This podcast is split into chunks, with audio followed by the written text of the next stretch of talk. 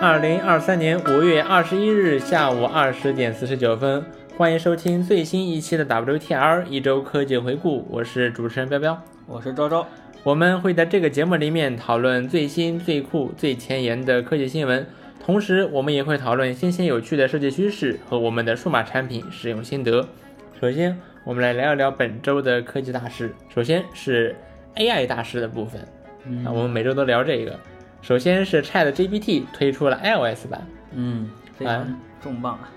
也不怎么重磅吧。说起来，说实话，我用起来觉得体验一般般啊，嗯体验一般般。那当然，我们先说这个东这个东西它能做什么。对，首先呢，你可以和呃 Chat Chat GPT 聊天，和 GPT 聊天。嗯如果你订阅了 Plus 会员呢，你可以也可以选这个 GPT 四，嗯也是比较标准的这个这些功能吧。嗯只不过呢，这个 app 目前还是比较早期吧，就是它不能发起这个，比如说使用插件，或者说浏览网络这样的功能，嗯你只能发起和这个 GPT 四的对话。嗯，这些功能但是呢本来也是 beta 版。是的，嗯但是呢，如果你啊，呃，已经在和比如说浏览网络模式的 GPT 在对话了，嗯那么在 app 里面呢，你可以接着对话，嗯，这没有问题。嗯，这也能，这其实也能看出啊，就是呃，ChatGPT 它的联网功能还是说插件功能，它其实呃它其实还是纯文本的，就是只只通过一个 API 就可以实现的。是的，嗯是这样的。呃，然后这个 iOS app 的本身呢，其实还挺有意思的。首先，它是一个原生 app，就它是用苹果，看上去啊，应该是用 Swift UI 开发的。嗯，呃，然后各种，反正各种都比较原生。然后就是用 Swift UI 开发却没有 iPad 版？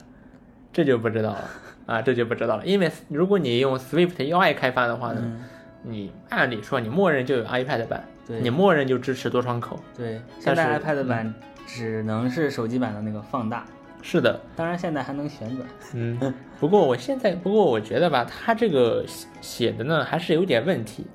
比如说呢，切换聊天，不同的历史聊天，嗯，那直觉的做法是什么？就像比如说 iMessage 这样，或者 QQ 这样，返回上一集你点进去是一个聊天，相对聊天界面，嗯一个聊天历史，哦这个地方你可以发起新的聊天什么哦的，这样比较正常，而且比较适合用 Swift Swift UI 来做。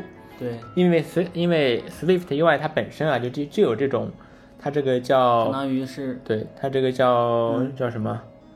呃，什么？Navigation view 哦，这个叫 navigation，、呃 sp- split view，嗯哼，它有它有这个东西，这个东西呢，默认啊，在 iPhone 上你是一个二级菜单，一个对话，你点进去啊，进入下一个界面，然后你可以接着对话。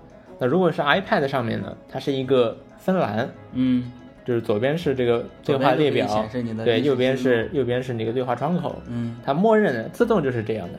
嗯但是呢，OpenAI 选择了一个非常奇怪的 approach，就是它你要点右上角三个点儿，嗯然后选 Seek History 历史，嗯然后它会有一个弹出的 sheet 嗯弹出来，然后你可以在这个 sheet 里面选你有哪些你要使用哪个对话。嗯，这个体验确实挺一般的。没错，嗯，说起来和 PO 用起来没有那么大区别吧？哦哎，对对吧炮是怎么样的？啊，PO 的话我感觉啊它不怎么原生，嗯，不怎么原生哦好吧。嗯呃，然后呢，不过它这个 ChatGPT iOS 版呢，这个体验啊，只能说还行。嗯不过付费方面就比较有意思了，嗯，因为我们人在中国嘛，对对吧？然后 OpenAI 呢，它实际上是屏蔽中国的用户的，所以说我们想给我们想充，我们想 我们想给它充值呢，还不那么好充对啊，不那么好充。但是呢，你上了 App Store 之后，哎，我可以用 App Store 充值啊。嗯 用 App Store 充值非常方便嘛，对对吧？没有任何问题，基本上不会遇到任何问题。对，前段时间还可以用支付宝给美区充钱了。没错，呃，现在好像也还可以，对，也还可以，就是前段时间的前段时间的更新嘛。没错。呃，这主要是支付宝那边的更新，不是苹果的更新。Anyway，总之呢，付费给 App Store 付费，嗯要比给 OpenAI 用 Stripe 那一套要方便太多了，并且呢，在 iOS 上付费还有一个好处嗯，啊，iOS 上的这个一个月的订阅费用啊是十九点九九美元，还便宜在官网是二十美元，啊，便宜了一美分呢，嗯对吧？啊，这么看你可能会想啊，OpenAI 这么良心吗？对吧？你只还便宜一美分。嗯。啊，其实是因为苹果啊它提供的这些你氪金，你这这付费的这个档位，它是嗯。不是按开发者可以随便设置的，哦。只能从苹果提供的档位里面选，嗯。一点九九、二点九九、三点九九，嗯。一直到比如说什么十九点九九这样，它只能选这个，你知道吗？啊它就它不能选别的，哦，所以显得好像良心了一点。对，是，那这么看呀，就是 Chat GPT 它这个油水其实充足的很，没错不，只是便宜一美分，对它，还要给苹果交百分之三十的苹果税，是然后剩下这么多 OpenAI 它不 care，对。这么算下来，OpenAI 实际到手的只有十四美元，对，一个月但是但是它不 care，对他不 care，他不 care，而且也可以从你调用 API 上来看，它好像花的钱确实也不多，嗯，成本确实不是很高。是的，是的。当然也有说法说是嗯。OpenAI 现在在亏钱的推广，这什么什么的，也说不准，我们但是没有办法。美元，说实话也嗯。不便宜。没错，嗯。是的，没错，不便宜。这是 Chat GPT iOS app，然后这个 iOS app 还有一个特色，嗯。就是它有非常丰富的震动，嗯。比如说 AI 出字的时候，开始的时候会震动，嗯。然后呢，它出字的时候呢也会震动，嗯，然后它出它这个字儿打完了，它也还会震动一下，提示你是出出这个字儿出完了。嗯包括在 App 里面你点各种嗯、呃控件吧，也有非常丰富的触感反馈，嗯，非常的神奇，非常的神奇。哎呀，一边打字，我的手机一边震。这还这这是不是给呃给冷冰冰的聊天机器人赋予了一丝丝的情感？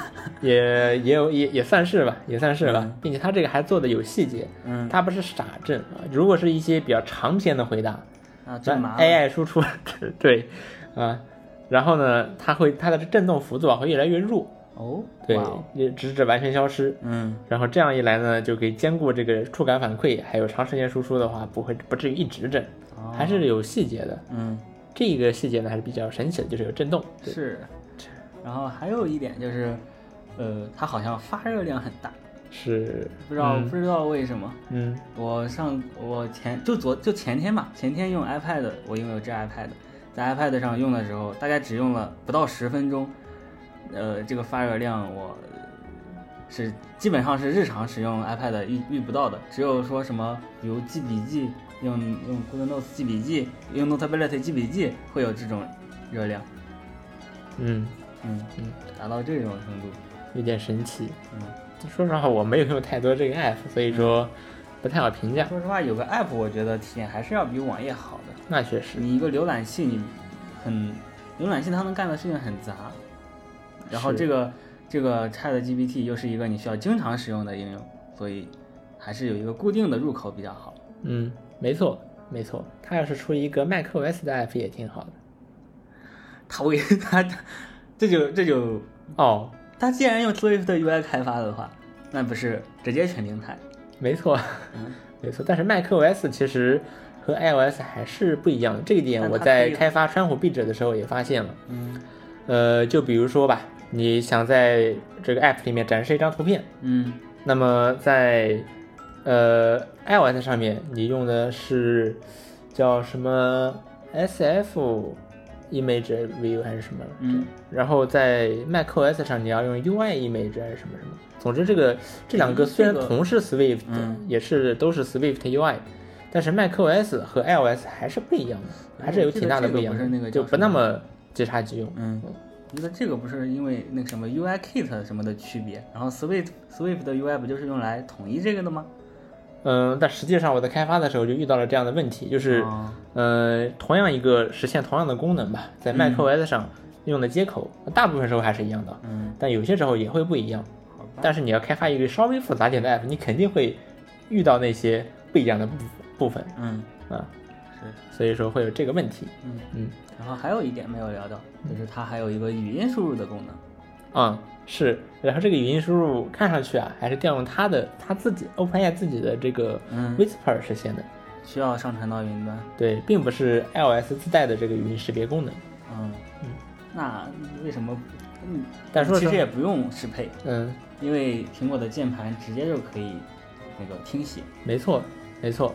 但是 Whisper 我感觉啊，它的效果要比苹果的这个要好，还要好。对，还要好。嗯，好，那么以上就是 Chat GPT iOS 版。嗯，然后本周呢，还有出来了一个神奇的东西，叫做 Drag Gun。它对这个又是一个强力的 AI 工具，你只需要拖拽就可以完成 P 图。怎么个意思呢？比如说你把一一张狮子的图，你在它的嘴上打个锚点，然后往上拖，就可以就可以生成它张大张开大嘴的这个图片。哇哦，然后什么背景，然后这个狮子也有很好的一致性。嗯，有点神奇。这可能比如说什么制作，比如说角色动画，嗯，就人物动画，其实还是 P 图嘛。动画，我想下一步应该就是动画了。没错。没错现在是现在是 P 图，这有点像是那种自动的那骨骼绑定什么的。哦，确实。哎，对哦，那这这种这种技术，它演示也是用的人狮子，嗯，基本上都是有骨骼的。嗯，不不仅是脸部，还有手臂、腿部，这些都是有骨骼的。嗯，所以对我们 P 图来说确实很方便，但好像还是只能 P 这些活物。嗯嗯，当然，它最以后最好吧，就是跟 AI 一句话说帮我这个图 P 一下，我想要怎么着。喏、这边有吗？它现在看起来还是，呃，你你虽然说点一个点，然后拖拽，它其实还是参数控制的。我想这个东西给 Chat GPT 给这些大语言模型来 P，他们能很方便的做出来，就像现在，呃，就像现在这个，呃，呃，给让 Chat GPT 写写 Mid Journey 的 prompt 一样，我想应该差不多。嗯，然后开豆是问这个汽车也能 P，那它 P 汽车，它演示的是你把汽车旋转一下，这个其实你可以理解为只有一根骨骼，转个面好像还可以。就是我不知道它到底有多通用，看起来很厉害，但是它真的很通用吗？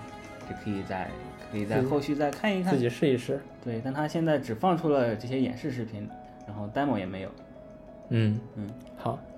然后下面一个事情是必应新必应 New 必应必应 Chat，它支持了侧边栏侧边栏的聊天历史。嗯这个之前呢我们也说过，但是现在我终于用上了，啊，终于用上了。它的这个聊天记录呢，就就是一个差异化，就是一个聊天记录，但是呢，有差异。他想做的不一样。嗯。所以说，通常来说，这聊天记录都是放在左边，他给放右边去了，就是就是聊天框在左边，嗯然后然后聊天记录在右边。嗯，那除此之外，就是就是聊天记录，没有没有没有什么花哨的。巨大的创新，从来没有人这么做过，哈哈 太。太太震撼了。然后 Bing Chat 呢也可以看到，然后 Bing Chat 最近还更新了，就是它是现以前呢它是最多，我记得一开始的时候它是支持一千字对一千字，后来提升到了两千字，最近呢提升到了四千字的输入，就你可以给它一次性发四千字，嗯，这还是挺多的。这其实就是八幺九二 K 了吧？是嗯是，然后四千字输入，不过这个四千字输入呢，你只能在 Creative 和 Precise 模式里面用。嗯，默认的这个 balance 模式呢，仍然是两千字，哦，可能还是为了节约一点成本，我不知道。我感觉啊，我感觉就是这个，呃，Precise 和 Creative，它好像上网搜索的东西不多，上网搜索的不多，没错，没错可能，是为了让剩下的那些部分来容纳搜索出来的结果之有类的。有可能，嗯，有可能。或者哦，会会不会是 Precise 它搜的东西更多一点，然后 Creative 做的东西更少一点？嗯，我不知道，我只知道这个 precise 模式它经常拒绝回答我的问题。啊，啊，这这可以研究研究，但是嗯 B New Bing 说实话用的确实不多。是的，嗯，然后 New Bing 呢，微软最近显然也在非常用力的去推广。对，然后不仅啊，前段时间取消了它的这个 wait list，任何人立刻就可以用，嗯，甚至现在你不登录也可以用了。哇哦，不登录，就嗯只不过当然不登录会有一些限制，比如说你登录之后，你可以对跟它对跟这个 AI 对话二十轮，嗯，但是登呃登，但是不登录的话呢，只能对话五轮。哦，但除此之外也没有什么别的限制，嗯就是你不登录也可以用了，嗯这还挺好的。嗯，慢慢变成就像搜索引擎一样，没错，其实你不登录也完全没有问题。是，呃，然后下面一个呢是川虎 Chat，就是我开发的，我和昭昭还有 Cadas 我们三个人开发的这个川虎 Chat。嗯呃，现在它新增了一个川虎助理，嗯就我用朗衬写的。就是为什么要做这个功能呢？就是初衷啊是我要做一个呃那个什么一个课程的作业，嗯反正他让我写什么安倍晋三被刺杀什么什么事件，嗯然后呢我就不想自己写，那不想自己写我就用呃我正好嘛我买了 Plus 会员，嗯那我想哎 GPT 四它能上网，嗯它可不可以帮我写呢？嗯当然是不可以啊，有几个问题。首先呢，速度慢，呃，速度慢，那首先速度还挺慢的，就是 你一个等等他回答的话，得等个几好几分钟，相当于要一个一四五分钟个网页，的访问。没错。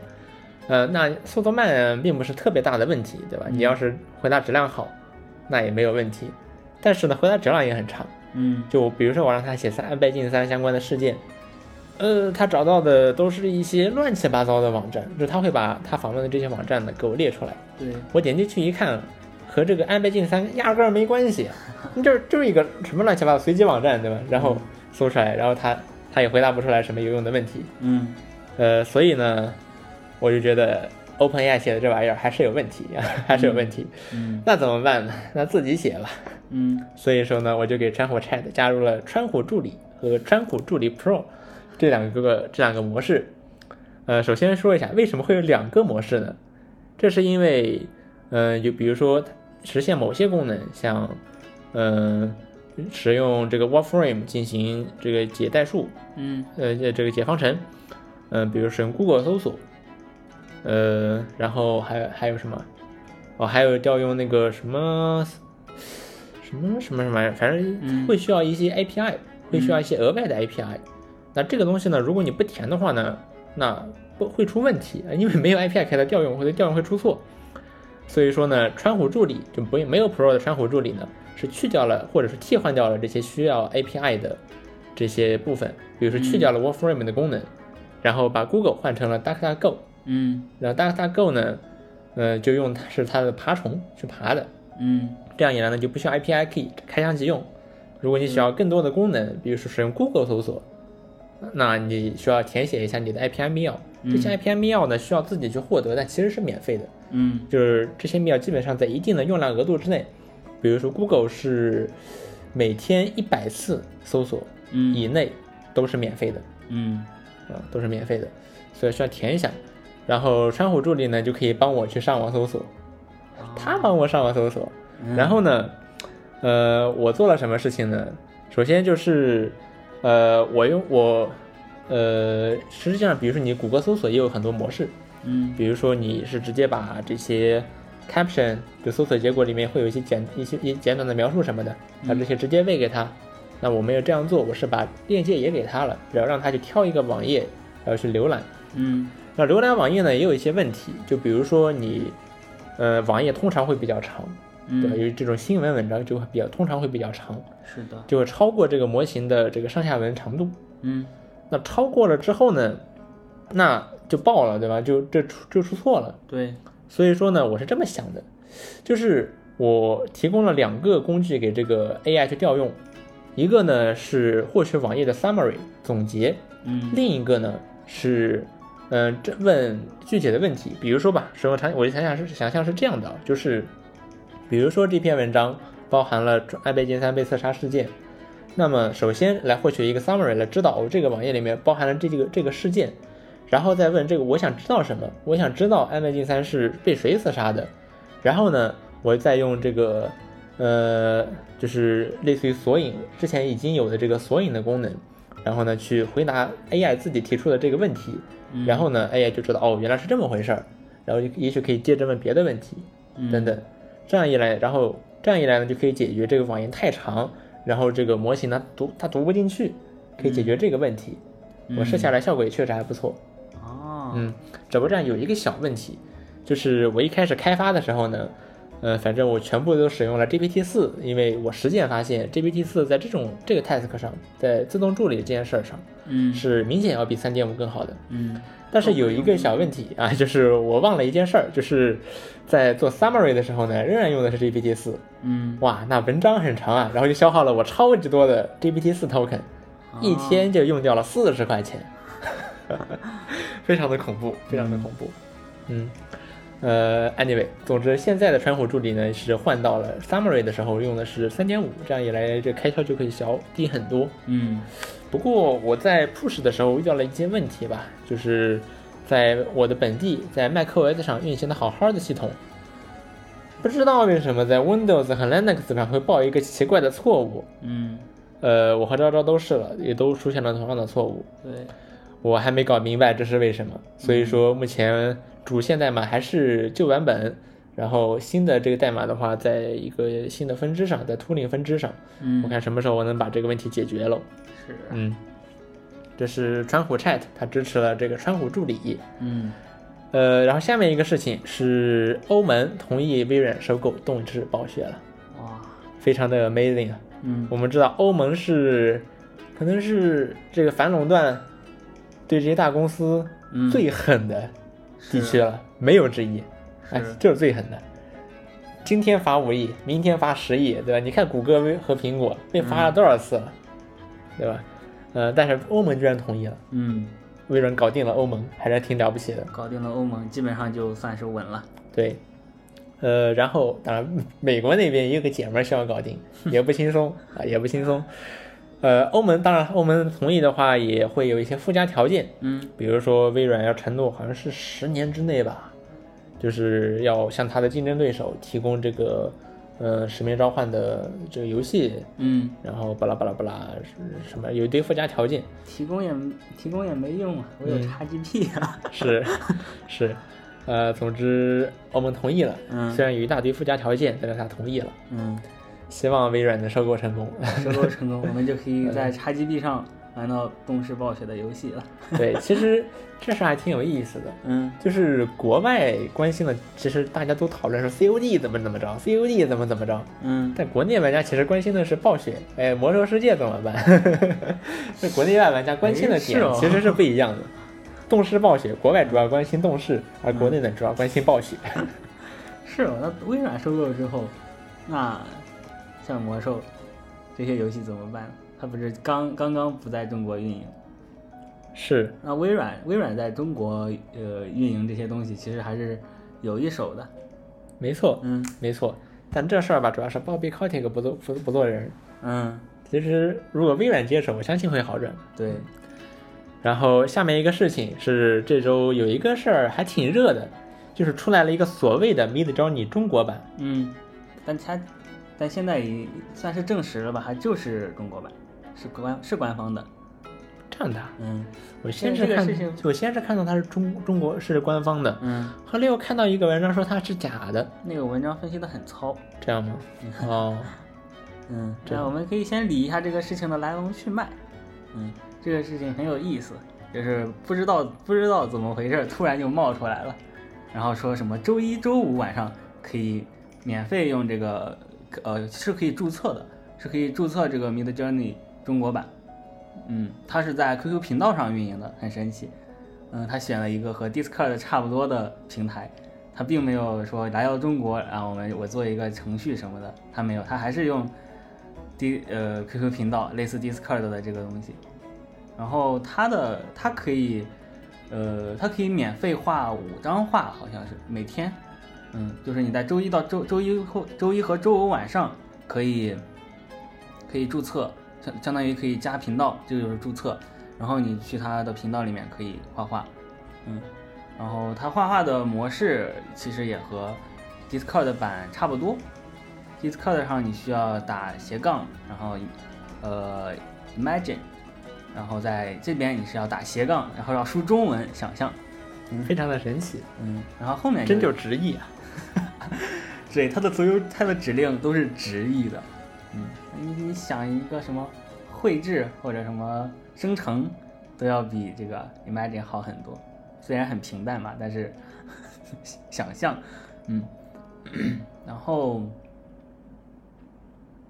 嗯哼，突突突突然突然卡壳了，突然卡壳了，嗯，然后就是它的这个，嗯，包括这个指令，不是不是指令，这个参数参数功能也是正常的，要杠杠 V，然后杠杠 S 什么的都是可以正常用的，嗯，然后现在看来啊，它的这个绘画，它理解这些 prompt 的，呃，基础还就是就是直接翻译，他们也并没有说专门为中文去训练一个模型。比如说，嗯，那个画，你让他画一个起重机，他真的会画一个鹤出来。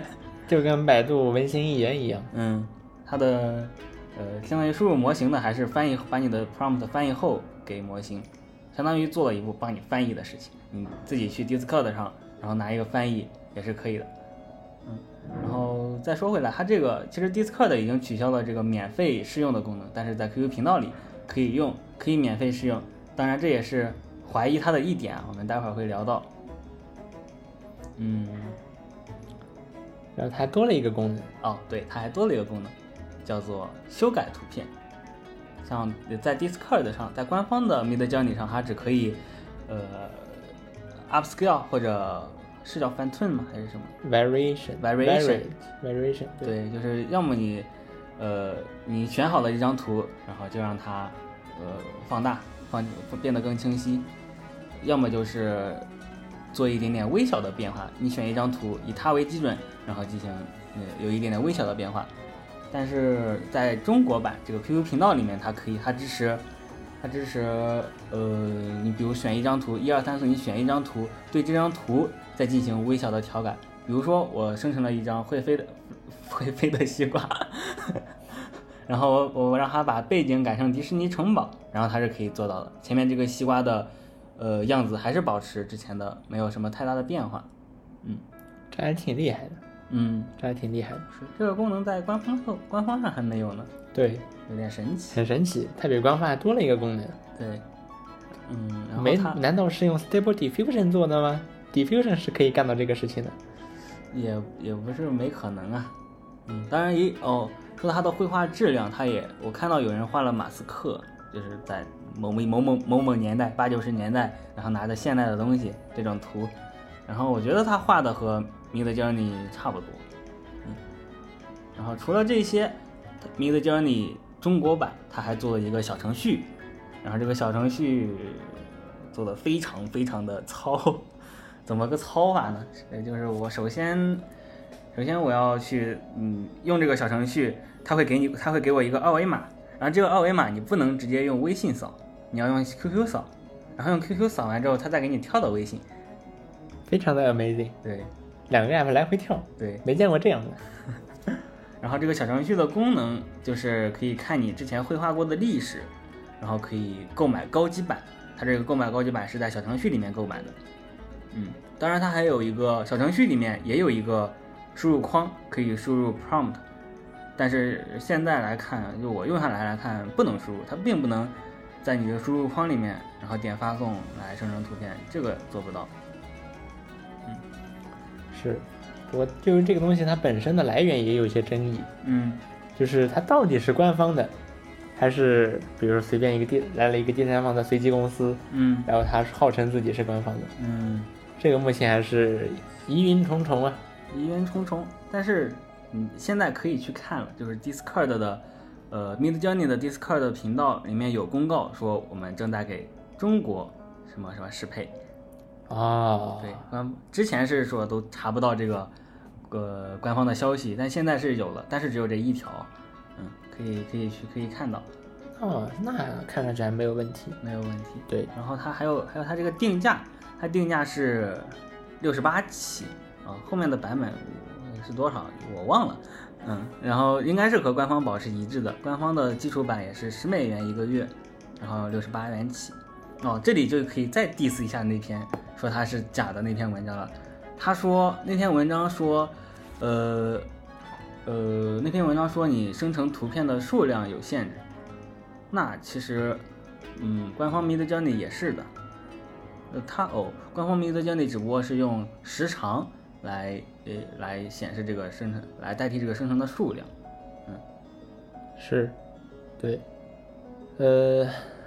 那然后它的，然后中国版的这个价格基本上就是关就是美元的价格，嗯，然后按汇率六点八来算，嗯，这个汇率还是比较低的啊，六点八还是比较，还是比较通通用的一个汇率，像 App Store 里面也是，呃，六十八六十八元一个 App 之类的，是，然后是这么一个 Mid Journey 中国版，嗯。大家有兴趣的话呢，可以去试一试。不知道嗯。现在还能不能有没有名额了？这应该没有什么限制吧？嗯，可以关注一个 QQ 频，可以有限制吗？对，什么限制？周一周五晚上注册，哦就是加频道。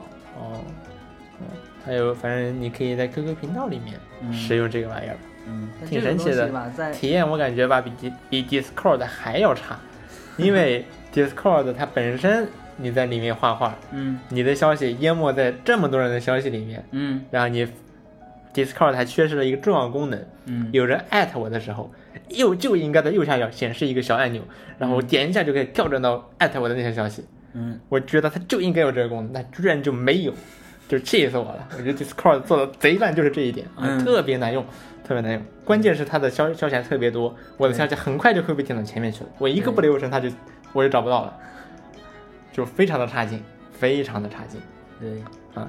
这然后但是 QQ 频道做的比 Discord 还要差。比如说 Discord 它支持在一个消息下面，它有完善的 API，然后嗯就你可以 bot 它就是机器人，可以在在它发的消息下面显示两排按钮，嗯什么 variation 四个按钮，然后什么还有什么哦 upscale 四个按钮，嗯就像这样。QQ 频道不支持，嗯我只能回复 bot 的这条消息，嗯然后说 R 一 R 手动打啊打字儿 R 一 R V 三 V 四什么的，我觉得体验比 Discord 还要更差啊，因为 QQ 频道本身做的就比 Discord 更难用，是所以说它产品体验是差上加差，无与伦比。而且 QQ 频道仍然没有这个快速跳转到艾特我的这条消息的功能，我不嗯知道他们怎么想的，我这是应该是一个基础功能，为什么没有？嗯气死我了！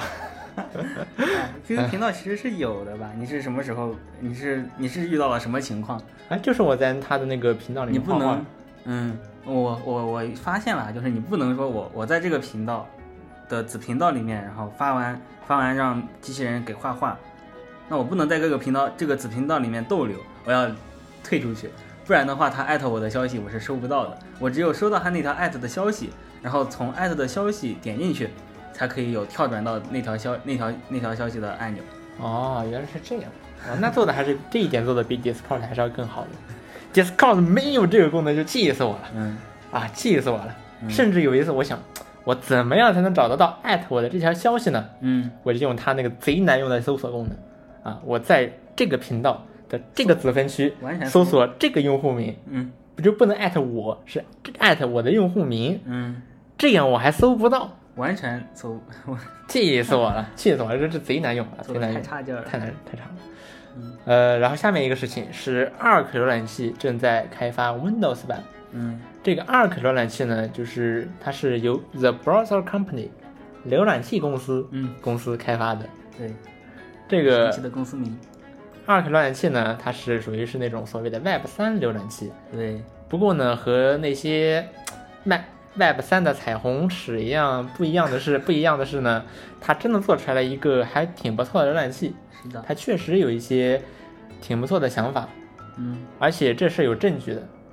怎么如何证明他做的不错呢？嗯，就是微软在抄，就嗯微软在抄 Arc 浏览器。是的。像 Edge，它最近的 Arc 浏览器呢，对它 Arc 浏览器它做了一个事儿，它把网页啊用一个圆角的一个边框嗯给框起来了，有点像 Win 7。本来呢，Edge 浏览器就是一个普通的浏览器，嗯但微软最近也把它框起来了，哎，嗯也有一个也做了一个边框。是这，然后呢，证据还不止还不止这一个啊，抄的还不止这一个。嗯比如说呢，微软做了一个分屏功能，对然后分屏功能呢，它有一些小按钮控制分屏的这些什么的这些小按钮。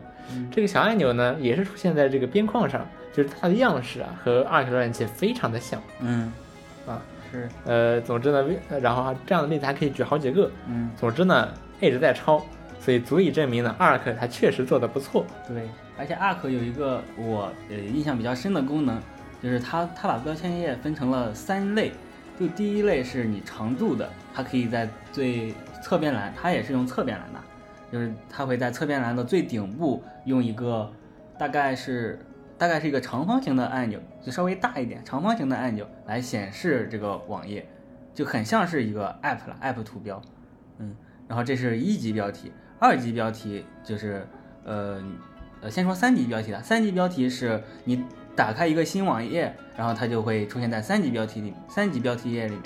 哦，不对，这个叫什么标签页？嗯，三级标签页里面。然后当你一段时间不用的话，这个三级标签页会自动，呃，会自动把一段时间不用的标签页给删掉。然后如果你想让这个标签页一直留、一直存在、一直留着的话，你就可以把三级标签页拖拽到二级里面，它就可以常驻了。我觉得这一点我是比较喜欢的。我非常讨厌标签页堆到状态、堆到标签栏堆超级多，看到会很烦。有些时候，这个时候就不需要我手动去关了。没错。而且 Arc 浏览器还有一个特色，就是它的各种动画、嗯，动效，呃，做的非常的丰富，很 Web 三，很很很丝滑，对，很丝滑。呃，然后总之呢，而且收到的用户反馈呢也很好，嗯，呃，他们遇到的被问到最多的一个问题就是什么时候登录 Windows。因为 Arc 浏览器呢，到目前为止都是只能在 macOS 上用的。对，但是 Windows 它是百分之七十五的市场份额，嗯，显然是不能忽视的。嗯，如果这 The Browser Company 他们想要发展壮大，他们就必须要支持 Windows，对，有 Windows 版本。那么这时候就遇到了一个问题，怎么做 Windows 版本？这个还是他们选了一个很有意思的技术路线。大胆的我们。我们先来聊一聊他们可能的选择。嗯，呃，就是如何做一个跨平台的浏览器，有几个选择。一，你可以用 Electron，嗯，对吧？你可以，对吧？因为就很多软件都是这么这么干的。对，像 LastPass，它原本有一个原生的 Mac UI，它后面就变改成了这个 Electron，然后这样呢，可以反正为所有的平台都写同样的浏览器的代码。嗯，这样一来呢，写维护成本比较低。而且做起来这样做起来比较方便，然后也可以在各个平台上提供一致的用户体验。嗯，这是它好的方面。那坏的方面呢？首先就是它是 Electron，它本质上还是个浏览器。嗯，所以说这样一来性能就会下降。嗯，然后呢，当然 Arc 本身就是个浏览器，所以并不会多一个额外的浏览器内核。那就这么个意思，就是它会呃，而且就是一是它的性能会比较差。嗯，二来呢会丢失掉各个平台原本的特色。像 Mac 那有 Mac 的特色，对吧？它的 Mac 的 UI 就应该长这样，而不是所有的平台都长一个样。嗯啊，那 Windows 啊，Windows 还是别长 Windows 样，还是 还是做一个新的比较好。嗯啊，呃，这是它的坏的方面吧？嗯，主对，主要是这两个。呃，然后 Arc 团队呢，他们主要是一呢，他们想要最极致的性能，他们希望浏览器越快越好。哦第二呢，他们希望每个平台都能有每个平台分位的这个用户用户界面，就比如说 Mac，那就有 Mac 分位的用户界面。那 Windows 那当然不是那个那种传统的 Windows 的用户界面，他们希望 Windows 上能有 WinUI 三，嗯，就是呃类似于 UWP，嗯，比如说 Win 十一的设置，对，像那种 Front Design 风格的那种用户界面。那个看起来还是很不错的，对吧？只不过没人用，那二可能就想用一用，嗯，呃，所以说呢，他们就否掉了使用 Electron 编写的这个方案，嗯，那第二个选择呢，他们可以啊用 WinUI，嗯，他们可以用 C Sharp 写 App，嗯，就是 C Sharp 呢是微软的这个语言，然后 C Sharp 呢它支持多平台没有问题，然后呢 C Sharp 它支持。呃，包括 Windows 和 macOS，然后 C Sharp 呢，它呃也什么也你可以直接用 WinUI 三，嗯，对吧？然后你在 macOS 上呢，你也可以用 macOS 的这些控件，嗯，这也没有问题。是，但是 C Sharp 呢有一个问题，就是呢它是其实是一个更接近比如说 Java 的这么一个语言，嗯，也就是说 C Sharp 的编译器你编译完了之后，并不是机器码，而是一种字节码，然后需要在各个平台上。然后用专门的 C Sharp 的这么一个 runtime 去跑，嗯，这样一来呢，性能就会下降，嗯，而 Arc 团队呢，希望最极致的性能，嗯，然后可以，对，然后 C Sharp 呢，它的语法其实挺不错的，对，而且呢，Arc 它本身的这个代码它是用 Swift 写的，嗯，那如果要转成 C Sharp，就得把现有的代码库重新写一遍，嗯，而浏览器又是一个十分复杂的软件，所以说这么干其实成本还是很高的。嗯，所以说用 C Sharp 也不行。那还有一个选项呢，就是用 C 加加，嗯，C 加加跨平台，嗯，对吧？Windows、macOS 甚至 Linux 都可以用。嗯，C 加加呢，它也呃，性能非常的好，对吧？是目前性能最好，如果不是之一的语言，性能非常非常的好。嗯。呃，但是 C Sharp，呃，用 C 加加呢也有一些问题，就是 C 加加它并没有自动的内存管理。呃，我们知道这个，像如果你去看一下，就是 Chromium 这个项目，Chromium 内核，嗯。它所有的这些 bug 里面，呃，有相当的一部分是由于 C Sharp 的手动，呃呃，不是 C 加加的手动内存管理，然后导致内存泄露，嗯。或者说哪里内存不安全了，然后就可能导致，比如说内存泄露，或者说有恶意代码执行等等，有相当一大一部分的漏洞是这个，所以说会增加安全隐患。嗯然后呢，C C 加加也并不是一个特别的适合做快速迭代产品的一个语言，嗯它是非常非常复杂的一个语言。嗯 呃，那而 Arc 浏览器他们希望能够保持非常快的迭代速度，呃，C 呃然后呢，他们也希望这个代码能写起来能够，比如他们希望使用声明式编程、嗯。声明式的界面设计嗯，de declar declarative UI，、嗯。那 C 加加是做不到这一点的，所以说呢，C 加也不太，C 加加呢也不太行，主要是因为一呢它内存不安全，嗯。二呢它不适合用来做这种快速迭代的项目，嗯。那用什么呢？嗯。他们想到了一个法子，我们既然 Swift 这个浏览器已经用 Swift 写了，那在 Windows 上接着用 Swift 行不行呢？啊，这个时候就遇到了一个问题，就是我们知道 Swift 这个语言是苹果开发的，是的呀，苹果你懂的，对吧？它是它是什么风格？它是对吧？对吧？它那你用 Swift 语言开发的 App，你只能在苹果的这些生态系统里面用，嗯你怎么可能在 Windows 上用呢？嗯他们说还真可以，为什么呢？首先，Swift 它提供了一个，它提供了 Windows 的版本的编译器，嗯。你可以在 Windows 上装一个 Swift 编译器，然后你就可以把 Swift 语言的代码给编译成 Windows 上的可执行文件，嗯，这是可以做的，现在就已经有，哇哦。甚至还是和 macOS 同步的最新版本的 Swift。哇哦，呃，不过呢，这么做，但是，所以说理论上呢是可行的，嗯。但是有一个问题，嗯。就是你写一个浏览器，你不仅这个语言要能在 Windows 上编译，嗯。那用户界面也能得在 Windows 上用啊。对呀，那用户界面该怎么办呢？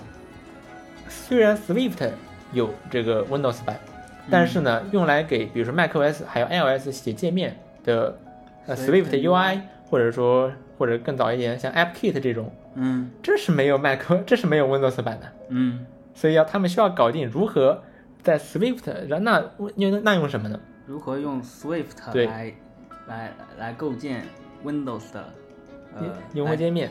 那用户界面他们想用什么呢？他们想用 WinUI 三、嗯。或者说 Windows 呃 WinSDK，嗯。这是微软比较新的一个 SDK，然后里面包含了像 WinUI 三这样的功能，嗯。然后就是它可以做出那种非常漂亮的，像类似于 Win 十一的设置，嗯。像那种非常漂亮的 U W UWP 风格的那种非常漂亮的 Windows 有 Windows 软件，而不是像比如说 Windows 资源管理器那种非常 非常丑陋的 Windows 软件。嗯。他们希望用 WinUI 三，所以说他们面面临的主要技术难点呢，其实就是如何把 Swift 语言和 WinUI 三给桥接起来，嗯。这是一个难点，这是主要的难点。嗯还有一个难点呢，就是比如说你在 macOS 上开发 Swift App，那么你有一整一整套的这个 IDE 可以用，你可以嗯用 Xcode，Xcode 提供了一个集成的开发环境，对吧？嗯你不它是即插即用，你不基本上不需要做任何的设置。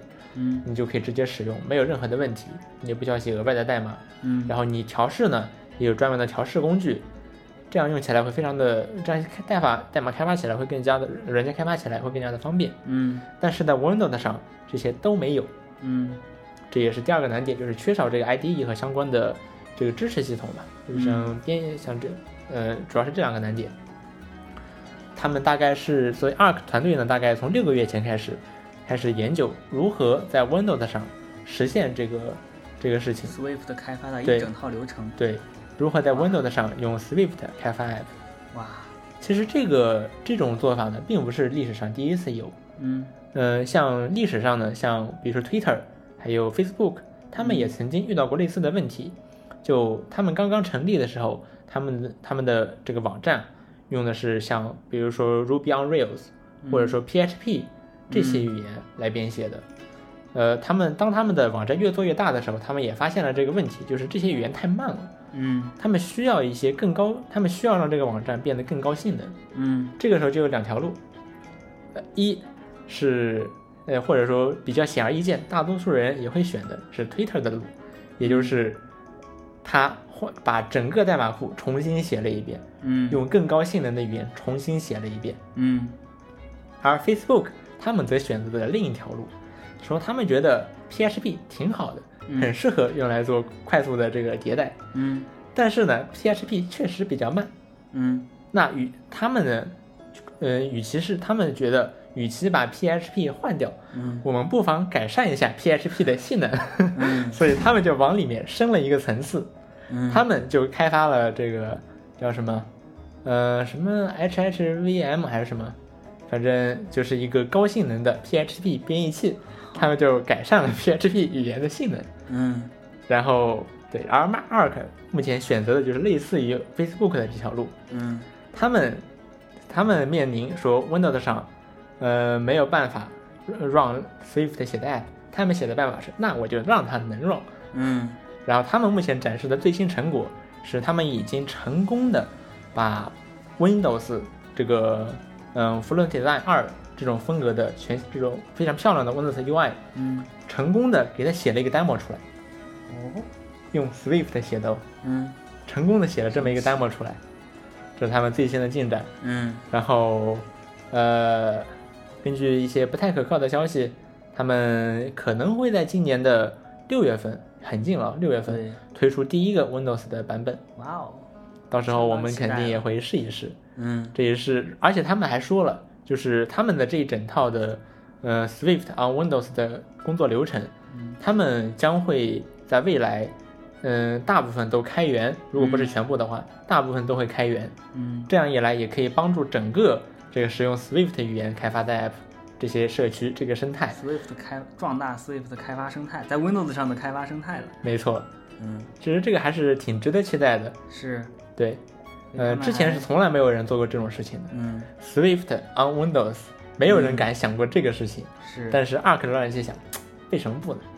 他们真的做出来了一个，呃，但当然这个事情风险还是比较大的，就嗯有可能会失败。但他们选择做了，并且目前来看似乎做的还不错，是的，还在正轨上。嗯嗯，那我们未来也可以期待一下，比如说像 Sketch，这是一个在 macOS 上很流行的原型设计软件。呃，他如果如果，嗯、如果 Arc 他把这他的这一整套一整套流程，对他的他主要是这个 binding、嗯 Swift UI 和 Win Win Win SDK 的 binding 嗯，这个桥接层给公开了，给开源了之后，那也许我们就可以在 Windows 上看到 Sketch 了。哇，到时候我们肯定也会试一试。嗯嗯，当然这只是我的猜测啊。如果他出来，我们肯定会试一试。嗯那像一些，比如说我写的什么窗户壁纸这种，嗯，也是有机会移植到 Windows 上的。但是但是就是没用，对，是是，那那确实，嗯，嗯，所以说 Arc 干的这件事情还是非常伟大的。对，嗯，看到这个 Arc 浏览器这个这个团队啊，它并没有像其他炒 Web 三概念一样，他们好像就是一群真正干真正在干事情的一群技术没错技术人员。没错，呃，我觉得 Arc 浏览器就是科技中并带着趣味。啊，是这个团队还是很有趣的。是的。那然后下面进入科技琐事环节。嗯科这周的科技琐事并不多。对，首先是 Epic 又要开始每呃每周送游戏了，而且送每周送一个大作。然后这一周送的是《死亡搁浅》，这个游戏其实是在不久前就送过了。嗯，大善人 Epic，我第二次被背刺了，就是在《死亡搁浅》这个游戏上第二次被背刺了。嗯。我买了嗯。刀剑版，嗯，不过 Epic 送的是、呃、标准版了。当然，这个 Epic 送《死亡搁浅》标准版，我觉得这件事情对它本身也非常有利，因为大家都在说，你玩《死亡搁浅》就要玩刀剑版，嗯，所以那我我也是受这个影响，我在上一波送 Epic 送《死亡搁浅》标准版的时候，就加加了三十多块钱吧，其实也不算很贵嘛，然后就买到了这个导剪版，在 Epic 上，对，所以他送死亡搁浅，好像我觉得他 Epic 送死亡搁浅是一件非常对他自己也非常有利的事情。没错，嗯，是，但是我已经有了。下一下一次能不能送一下大表哥二嗯或者二零七七什么的？虽然说我都有了，但是大家如果也能有的话，我也挺开心的。我、嗯哇，我太慈善了。是的，什么我慈善？这是人家 Epic 慈善，好吧？嗯。然后下面一个事情是 Intel，它提了一个 X 八六 S 架构。加了个 S。对，呃，X 八六架构就是目前像，呃，就是 Intel 还有 AMD 他们主流的这些 CPU 桌面 CPU 都使用的这个架构。嗯呃，这是什么复杂指令集什么的，它这个 x 八六 S 和 x 八六有什么区别呢？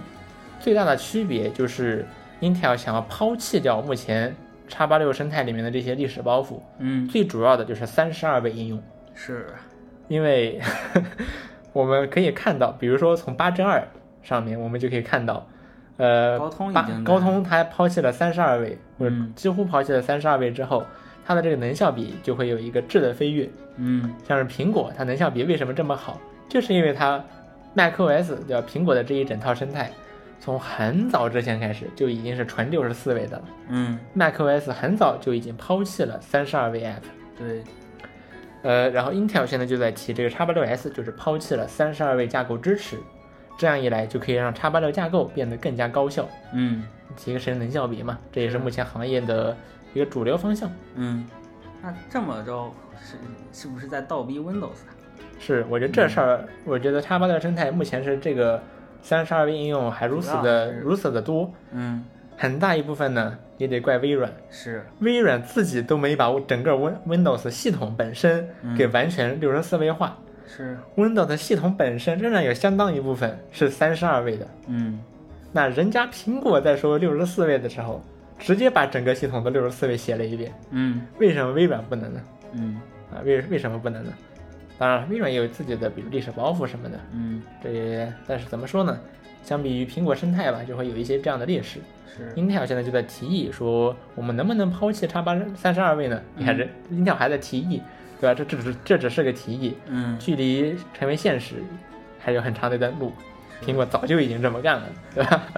呃，这也是垂直整合和这个的一个优势吧。嗯，如果能真的能做到，人还挺值得期待的，对呀，挺值得期待的。像现在 Steam Deck，呃，这个掌机，嗯它最低最低功耗也可能也得有个一两瓦，嗯对吧？这但是呢，如果能抛弃掉三十二位支持，没准这个功耗可以进一步降低。嗯这样一来，这个掌机的寿命呢就可以大大延长。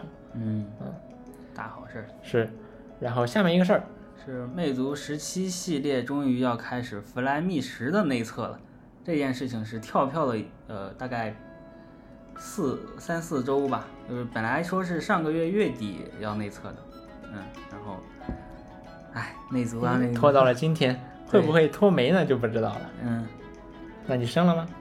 啊，明天，哦，明天哦，明天上午十一点，然后答题进内测，你猜有多少人？多少人？你估个数，一万三百。三百。哇，哇，我这次这次我感觉是最少的一次了吧？我记得 Flyme 九就 F Flyme 八到 Flyme 九的那一次，他给我我他给我们招的是两千个人，嗯，这也太少了，三百个人，我这300个人种我感觉你很难抢得到资格啊。抢不抢得到嗯其实无所谓了，因为大家可以偷渡。哦，只要有一个直接刷直接刷包。嗯，对，就如果还和之前一样的话，你只要拿到包，你在任你在你在系统自带的那个文件管理器里面点一下，然后它就会有一个非常官方的弹窗，问你要不要升级。啊，这体验还挺不错的。嗯，嗯是魅族十七系列终于要开始内测了，弗莱米十的内测，嗯，嗯，终于来了。对，然后下面一个事情，下面一个环节是科技心得环节，嗯。我们会在这个环节里面讨论我们的设计还有科技方面的一些个人使使用感受吧，还有嗯。使用心得。嗯，这周呢，昭昭把他的魅族二十视频终于给剪出来了，这个视频大概历时了一个月了吧？是，当初还帮忙拍呢，是，然后，哇，花了真的好久的时间，嗯。嗯，终于磨出来了。然后我看着魅族的视频嗯。啊，这 test 被发了嗯，啊，先看评测发了。啊，唉，嗯，何同学也发了，我感觉我对魅族二十不能了解的更了解了。嗯。嗯，哎，说到做这个魅族二十视频，就是这是我第一个做硬件的嗯。硬件评测或者说体验分享的视频。然后我发现这件事情要比做软件评、软件推荐、软件评测要难很多。嗯，首先是这个，嗯，一个就比如说魅族二零，这是一部手机，它它它能评的地方比软件多太多了，从呃里里外外，从外观，从硬件，从配置，然后再到系统，系统里面还有、嗯、还有还有软件，嗯，就里里外系统里面包含了软件，这你软件评测怎么能比呀、是是，嗯，所以这里里外外这是一个非常庞大、非常复杂的工程。在我我在做这个视频的时候，这是我的感受。没错，所以我在写写稿子的阶段，我就已经感受到痛苦了。嗯，痛苦主要来源于我一方面，我想我想，比如说我想写一个功能，比如说写那个下拉悬停功能，我想把它介绍的很详细，然后呃又要想又要又要让大家都能够听懂，这一点是比较难的了。然后再一点就是，我写这一个小功能啊，但是它还有很多其他的功能可以写，那我其他功能到底要不要写呢？我我把这个功能讲得很细，我再去讲一些其其他的相机啊，呃，呃界面啊什么的，我如果也讲很细的话，那我整个视频的呃结构我就把控不住，我是完全把控不住，不是很难把控，我是尝试过，但是感觉很很困难，我这个节奏我就嗯完全没有办法把控，包括还有包括还有硬件硬件的那些东西，嗯，这个确实这事儿确实挺难做的。更更复杂、更困难了。对我发现这事儿啊容易，如果做的不好，很容易就变成了一个流水账。对，就这个地方哦变了，那那里改了，是那最后能不能怎么样才能讲出一个故事？这其实是比较难的。对，其实我之前我也，呃，想过做一个评测，嗯我这这么一个视频，嗯我想做一个 MacBook 的评测，嗯因为那时候刚买 MacBook 嘛，这么贵，对吧？那我能不能从里面榨取一点价值出来呀？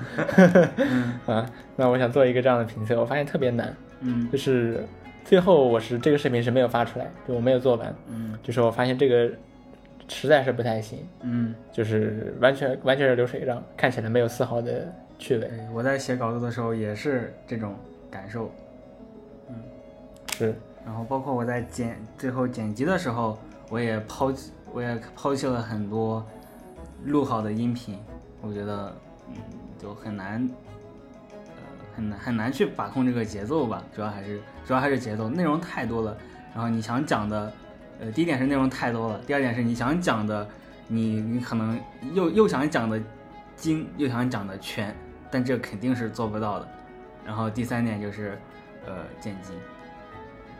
嗯，是，剪辑的时候抛弃要抛弃很多你已经录好的音频，你想好的点子，然后你在剪辑的时候看到这个到这个地方节奏确实不对，你不能不能要这一段，然后就把它删了。嗯，是，然后这个视频，哎，怎么说呢？磨了一个月，终于做出来了。不过我把我发现它有一点点好，嗯，就是你你素材准备的话，你只需要拍，你只要拍一拍实景，这个素材就可以用了。在我剪前半段的时候，非常非常的愉悦。嗯然后剪后半段的时候就不后半段要介绍软件了嘛，很多都是录屏，然后啊，录屏这个这个是我一直以来的心梗，包括介绍之前介绍软件的时候也是，我稿子写好了，我这一段要放啥？嗯嗯，我我录完音了，比如说呃，举个例子啊，就比如说 Flyme 更新了很多好用的新功能，它非常的好用啊，然后我要我在夸它怎么好，我在夸它非常好用，但是我没有具体的具体的说，因为这是一段总领句，具体说在后面。那我后面我可以放我我我讲到哪，然后我录个屏演示一下。那我总领的这一句我要放什么素材呢？这点是最头疼我的事情。你可以想象一下，还有很多这种场景。但是实拍呢，实拍你就拍了什么，哇，这个好好看，我放上去，这个还能打点边，我放上去就可以了。嗯，是，是的。其实很多时候出镜，我们不出镜嘛，不出镜的话会有一些问题。如果你出镜的话，其实就帮就直接把刚刚说的那个对总领剧，直接用 Aero 就行了，没有没有问题。直接用我在讲话，然后这个镜头就可以了。对，哎，不过你看，不过就算不出镜，也有做得好的呀。嗯你看看人家何同学，嗯，对，几何开箱，人家从来没出镜过，做的多好啊！这是这是特效堆出来的，人家可以人家可以人出镜的画面，人出镜的话，你就少了你自己去做出来一整个画面的过程。是的，而几何开箱，他们他们做的那种就看着工作量，我觉得我就觉得挺恐怖的。对，就比如说他们的每一个动效嗯。都有音效，嗯。都有音效。比如说一个东西从左边挪到右边，居然中间也有个音效，嗯，而且每一个都有，嗯。就是这个每一个这个音效要一个个在后期要手动加，嗯这个工作量其实还是很大的。嗯，但但其实吧，我对这种事情还是挺感兴趣的。嗯，就加动加音效还是加特效这个事情，嗯，我我我觉得我做这件事情比剪辑填素材要快乐的多。呃，我在我在填素材的时候可谓是相当的痛苦，因为我不知道我不知道放什么。但是你说让我加动效、加加特效，我一我一个一个关键帧，一个加一个一个的关键帧，我是很快乐的。我非常我非常沉迷于把它给，比如说这一个关键帧往前挪一点点，可能是零点一秒，嗯，这这个我我非常乐于做这件事情。当我把这些关键帧一点一点的调完美之后，我就非常的有成就感。我想加音效应该也差不多吧，都是你一点一点细节抠，然后我我觉得是抠这点细节，抠完之后看到成品就非常爽。嗯我觉得这个是过程非常的痛苦，我觉得就是剪辑非常的比我加特效加我觉得是你视频 做的不够多。如果你每一个视频都要这么干，嗯这花要消要花费的时间是很难想象的。啊。嗯、那我痛苦的点就要变成两个了。嗯，呃，像我之前我已经很久没有碰过 AE 了，嗯，很久没有碰过，E 哦我。其实加特效也非常简单，我用 PR 的简单的特效做视频已经够了。嗯，是。呃，我之前也做过一些特效很丰富的视频，嗯像我之前我上物理课的时候做过一个视频，嗯哇，那个视频真那个动效做的真的特别好，嗯，就是全是非线性动画，嗯甚至我还用，呃，在 AE 里面用这个表达式，我就做了一些，呃，原理演示啊什么的。嗯，那说实话，那个视频做起来特别的累，对吧？特别的累，然后没人看。对，没人看，呃，还不如。但是像现在的话，我用的是那个，呃，Motion 的模板，嗯就是我自己做了一些 Motion 的模板。嗯呃，这个 Motion 是苹果的这个动效制作软件，类似于嗯 AE，、但是功能不如 AE 全。嗯嗯，但是它相它的好处就是还和 Final Cut 的集成比较紧，嗯而且的功能也比像 PR 和 AE 之间的这个动态图形模板要更多。是像比如说我视频里面经常会用的一个放大的效果，嗯。那其实就是一个那倒不是我自己做的，那个是我从网上下的一个免费的，呃，放大的效果，非常的丝滑，而且我在任何视频上面，我只要加一个这样的模板，嗯。就可以有这样的效果，做起来就很速度很快，嗯而且效果也不错。嗯。呃，比如说我视频里面经常，比如说 iPhone 啊、iPad 呀、这些都会有边框，对吧？就是产品的边框。嗯。这些边框呢，我也给它做成了一个 motion 效果。我只要任何一个视频片段，我只要双。对把这个视频效果应用一下，嗯，哎，那这个片段就有这个 iPhone 或者 iPad 的边框了，哇，太方便了。对，就很方便，然后效率很高。嗯只不过这个动态的这个 motion 的模板有一个问题，就是它不支持音频。嗯就本来我想着，那哦如果是模板的话，那我把每一个这样的动画我都给，不仅有这个丝滑的动画，对，还有一个声音，对吧？放大缩小有个声音，然后我每次我只要应用一下就行了，那是不是很方便的？嗯但但是 motion 它不支持声音，这是一个痛点，我希望它能支持。这还挺可惜的。嗯，好，那么以上就是本周 WTR 的全部内容了。嗯我是彪彪，我是昭昭，我们下周再见，拜拜。拜拜。